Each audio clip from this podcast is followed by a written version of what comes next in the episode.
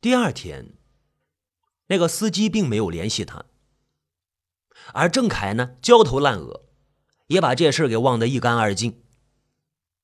他跟盛总吵翻了，第二天干脆就没去公司，因为他想起一个月前曾经收到猎头公司的邮件，现在似乎可以回复了。猎头公司效率非常高，当天给他回复，并预约了明天的面试时间。那天的面试非常顺利，郑凯觉得幸福来的太突然，反而心里不踏实。于是呢，主动说道：“我在原公司出了点事。”没想到呢，对方说：“我们都知道，大家同行，这么大新闻怎么会不知道呢？”呃，那你们，我们相信你已经吸取了教训。我们得到的是一个更成熟的销售经理，是好事儿。哎。刚离开面试，郑凯接到一个陌生电话，正是那个司机打来。哎呦，郑凯终于记起那档子事儿了，出租车费还没给人家呢，他又内疚了。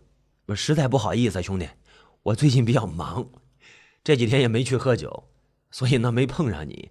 呃，这样，要不你把你账号给我，我把车钱还有洗车费，呃，还有一瓶水钱，我一起给你得了。呃，兄弟，司机在那头似乎并不是为钱而来。司机在电话里问道：“你很忙，呃，嗯，不，不能见面啊？”“对，但是我今天可以转账给你。”“不急，呃，要不你在哪儿？我接你。”啊？郑凯感觉这个司机语气怪怪的。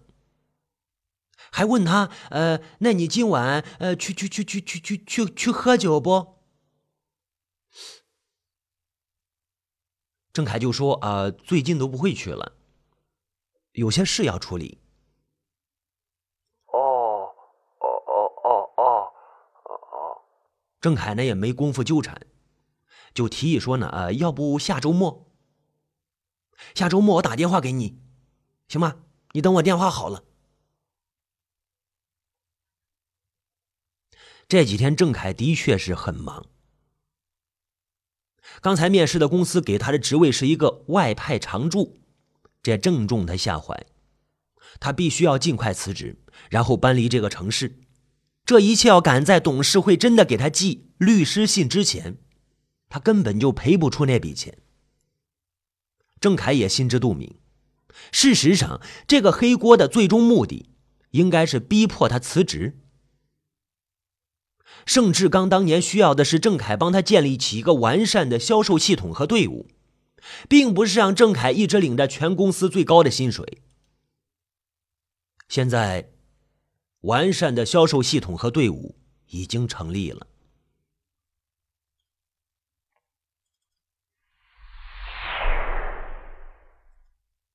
一辆银色捷达停在保国地下停车场出口处。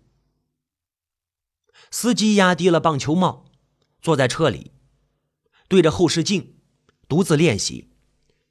你好，盛志刚先生，我是郑凯的朋友。你不能伤害他。如果你伤害他，那就是我的敌人。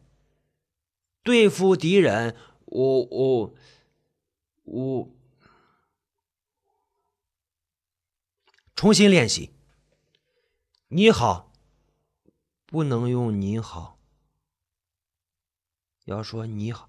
你好，盛志刚先生，我是郑凯的朋友，你伤害他就是伤害我，请你手下留情吧，手下留呃留。这个时候，盛总的黑色轿车从停车场出来，呃，啊。司机目送着黑色轿车远去。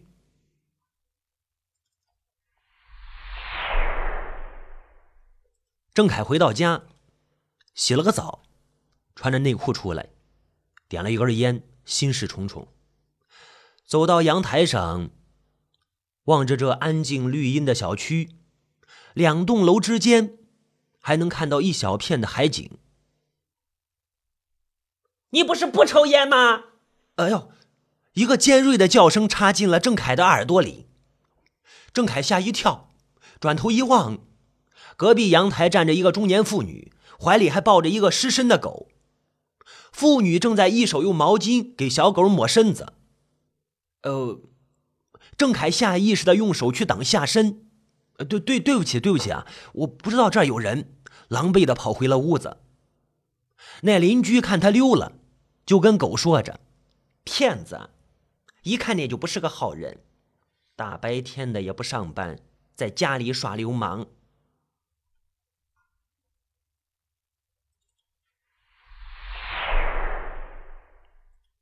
黑色轿车停在地下停车场，盛总走下轿车，走两步，感觉好像周围有人，停住脚步张望，怀疑是听错了。继续往前走，柱子后面出现一个身穿雨衣的人影，手里紧紧握着一个大扳手。雨衣人跟着盛总，呃，盛总又感觉身后有人，心里害怕，加快了脚步。雨衣人也加快了脚步。盛总停下来，突然回头，雨衣人暴露在盛总面前。呃呃，盛总惊慌的问着。你你你你是谁？你想干什么？雨衣人并不回答，向前迈进。盛总盯了一眼来人手上的大扳手，明白到来者不善，把手里的手提箱扔向雨衣人，立即拔腿就跑。他拼命跑到上一层停车场，一转头没有看到雨衣人跟上来。盛总赶紧找了一辆车做掩护，蹲在车后大口喘气。他目光找到电梯，隔了几辆车，不能贸然跑过去。这几辆车的距离无比遥远，他就趴在地上，从车底的空间没有观察到雨衣人的脚。哦，松了一口气，站起来。雨衣人突然出现在盛总身后，大扳手高高举起。盛总感觉到身后的呼吸声，吓得停止了呼吸，豆大的汗珠子渗出了额头，雨衣人的大扳手狠狠地落下来。盛总倒在地上，后脑勺慢慢的溢出了一滩血。这个时候，电梯的门打开，走出来一个人，雨衣人赶紧闪开，躲在墙壁后面。刚走出，这个人完全不知情，上了车。雨衣人快步走向他的车，那辆银色捷达轿车。上车以后，雨衣人把装有雨衣的塑料袋放在副驾驶下面。他打开前面的储物柜，用抹布包好沾有血迹的大扳手，放进里面之后，关上了储物柜的门。随后，司机一脸泰然自若的打开了收音机，开车离开。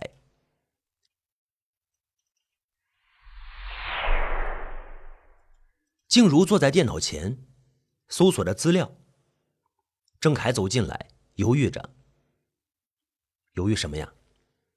今晚要跟老婆摊牌了，搬家换工作，这些事老婆都还不知道。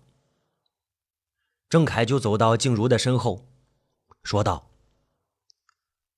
静茹啊，我们可能要，可能要小孩了，是吧？”静茹兴奋的接上话头：“啊，什么？”静茹转过头来，一脸笑意：“老公，我不是答应过你了吗？我什么时候成为独立摄影师，我们就要小孩今天呢，公司把一个明星专辑派给我了。”呃，郑凯一脸茫然：“笨蛋呐，那就是说我要独立操作一个项目了，我是独立摄影师啦。”哦啊！这个时候，郑凯的手机响了。哦，等一下。喂，哪位？是呃，我。是谁？我。哦哦，呃，你你好啊，呃，你好，郑凯想起来了，这谁呀？那个欠着钱的司机。钱的事儿吗？没到周末呀，不是说好周末给他吗？你没没去喝酒啊？哦，我今天在家呢，我没去。呃，干嘛呀？没没什么。呃，我我呃，你放心啊，你要是急用呢，你就把你卡号给我，我马上电脑转账给你。不，嗯，不不不是，嗯，呃，你出来吗？呃，呃，我正在洗澡呢，今晚上我出不去了。哦，呃，那就周末见，好好吧？钱我会给你的。嗯，那好，好。电话断了，郑凯感觉怪怪的，有点不对劲。他不知道的是，那个司机此刻正在他的楼下徘徊着呢。司机一边抽烟，一边抬头看亮着灯的四楼四零二郑凯的家。这个时候，郑凯的邻居妇女抱着宠物狗路过，看他抽烟，便用手扇了扇，嗯，表示不高兴。司机看他，那宠物狗对着司机乱叫。妇女走到信箱前，取出里面的信件，匆匆进楼，还不忘回头警惕的望那个司机一眼。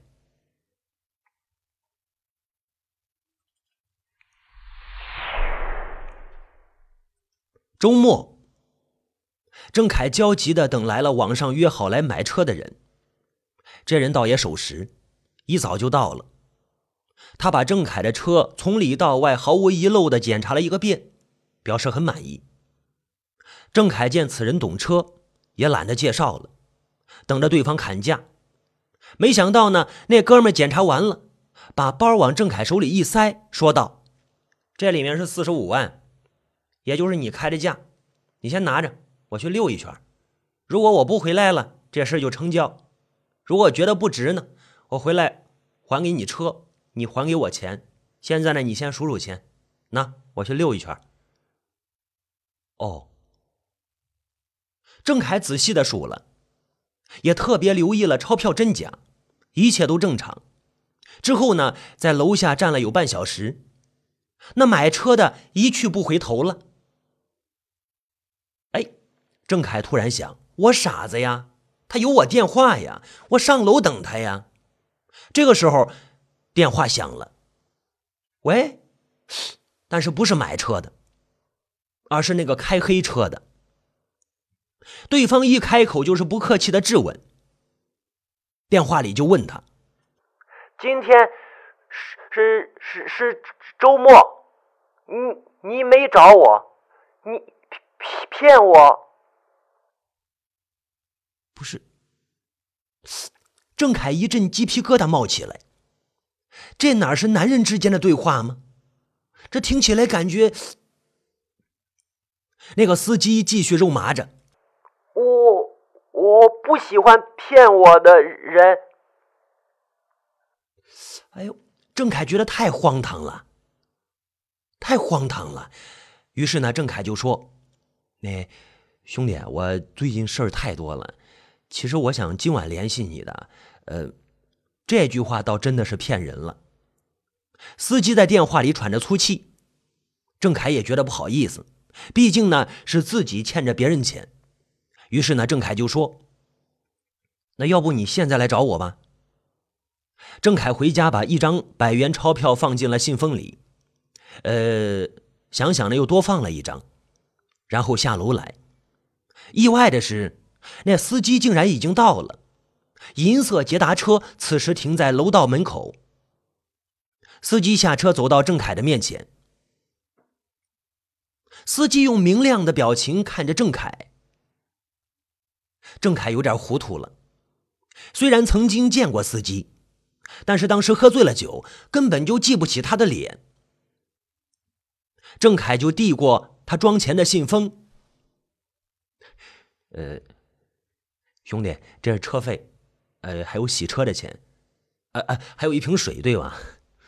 我也不知道那车费是多少，反正这里呢只多不少。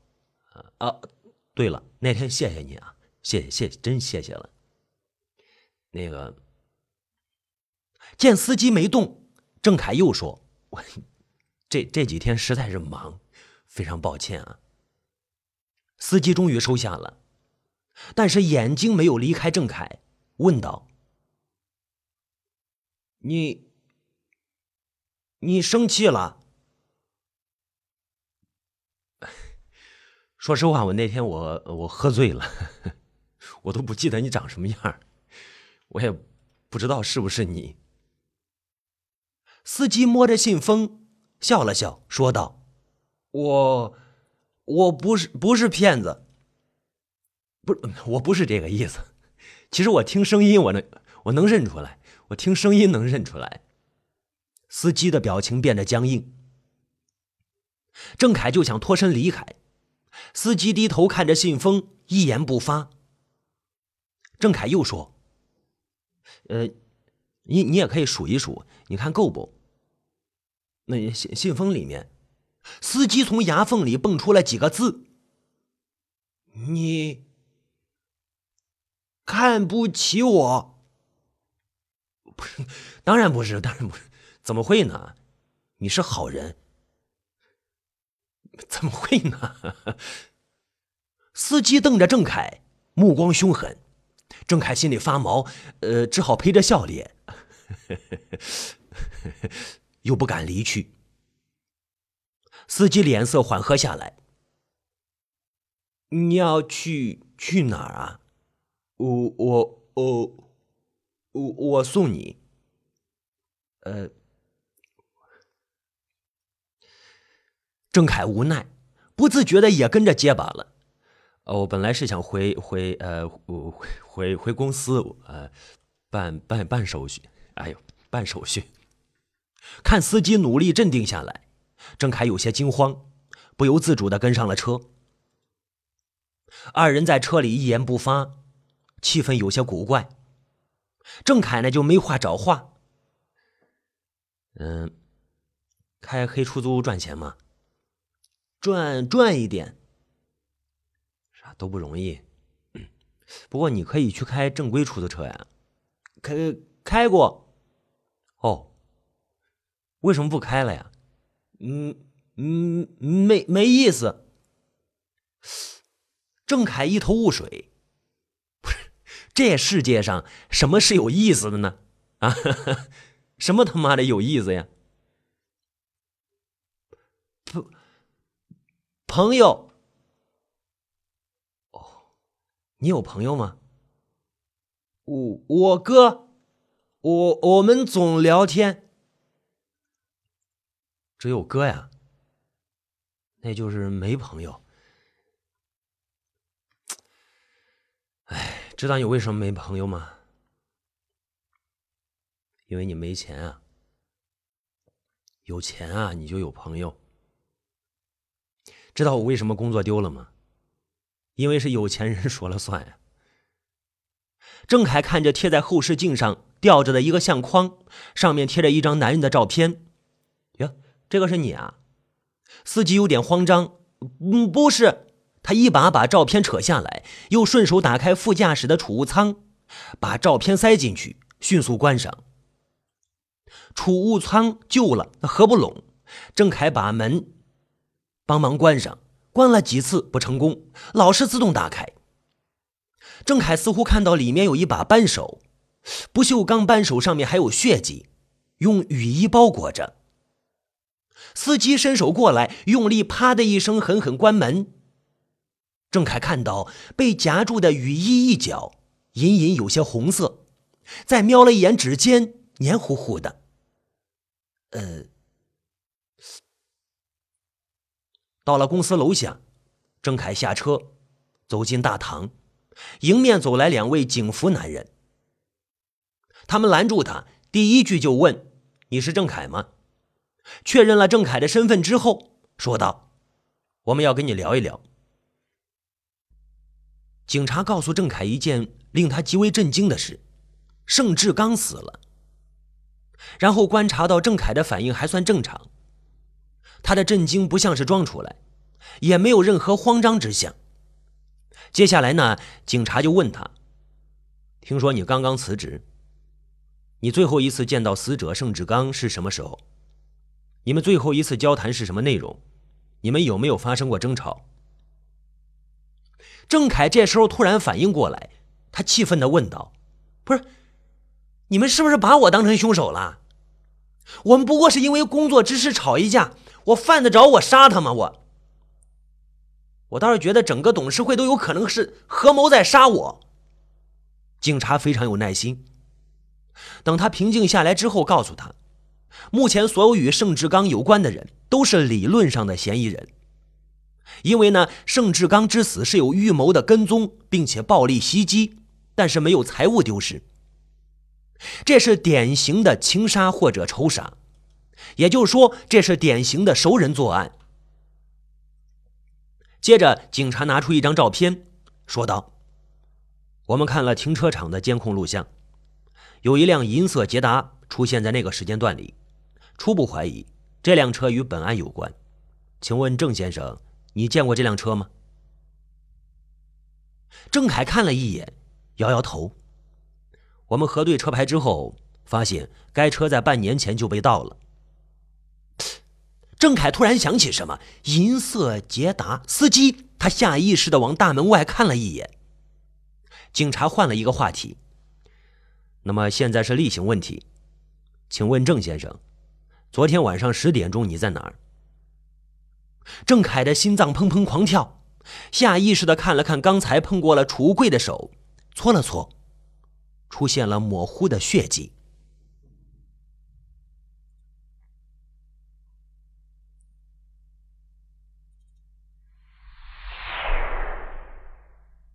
郑凯家门外，楼道里静悄悄的，司机趴在门上的猫眼往里张望，什么也看不见。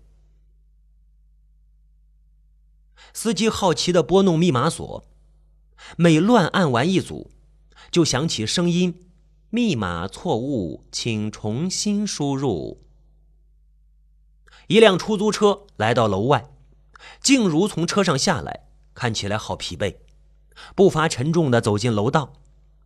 司机听到楼道里的脚步声，左右看了看，完全没有可藏身之处。脚步声越来越近，司机探头望了望。不知是该上还是该下。静茹上来，径直走到房门口，正要按密码呢，似乎听到身后有喘息声，吓得静茹后脖子顿时就鸡皮疙瘩突起。谁？静茹大叫一声，转过头来，后面什么也没有，但是他很确定能感觉到这空气中有个人就站在他身边，或者就躲在哪个角落里。可是这里一目了然，完全就没有人影。静茹壮着胆子走到楼梯间，为了壮胆，还大喊了两声：“是谁？出来！我看见你了。”到了楼梯间，反而那种感觉没有了。他往上往下都看了看，没有任何人迹。静茹心里紧张，大步窜回房门口，匆匆按着密码。由于手不断的发抖，按了好几次都没有按对。额头的汗都出来了。这个时候，司机从楼梯间门后无声的闪出来，举起一个小铁锤，狠狠的击中了静茹的头。静茹倒地时，身体重重的撞击了一下门，发出沉闷的响声，吵醒了房内沙发上睡着的郑凯。郑凯正迷迷糊糊的呢，不确定刚才听到什么，他喊了几声：“老婆。”老婆没有回答，只好起来到卧室查看，没有人。这都几点了呀？郑凯抓起手机拨打静茹电话，一会儿听到屋子某处响起了手机铃声，很熟悉，那就是静茹的电话呀。郑凯这一下全清醒了，不是这事儿就有点奇怪了吧？他一手举着自己手机，侧着耳朵，搜索着铃声的来源。最后停在了屋门前，铃声正是从门外传来。郑凯从猫眼望出去，呃，什么都没有。一股非常不好的感觉笼罩他的全身，他紧紧的握住手把，慢慢的旋转，然后深吸一口气，突然一把拉开。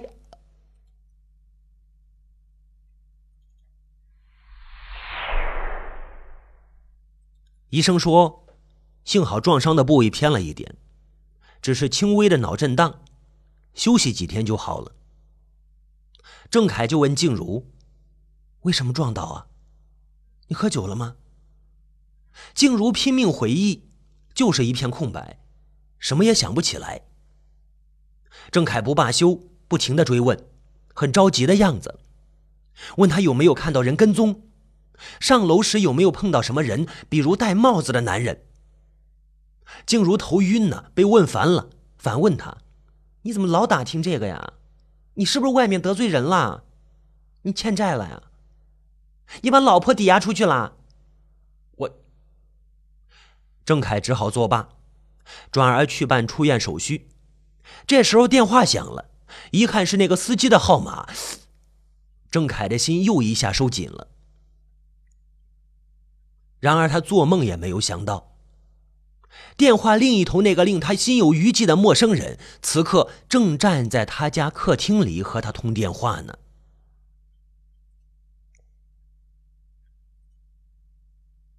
我找你，你关机了。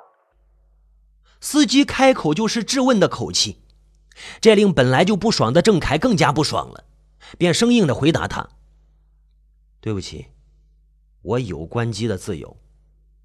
我们并不是很熟，钱我也还你了，请你别再打电话来了，好吗？我我我，为什么？我们不是朋友吗？司机听起来急了，口吃好像也没那么严重了。不为什么，我最近很忙，我们要搬家了，你就别再来找我了。你讨厌我吗？我再说一遍啊，我们是有几面之缘，根本就不是朋友，你别找我就是了。说完，郑凯干脆挂了电话。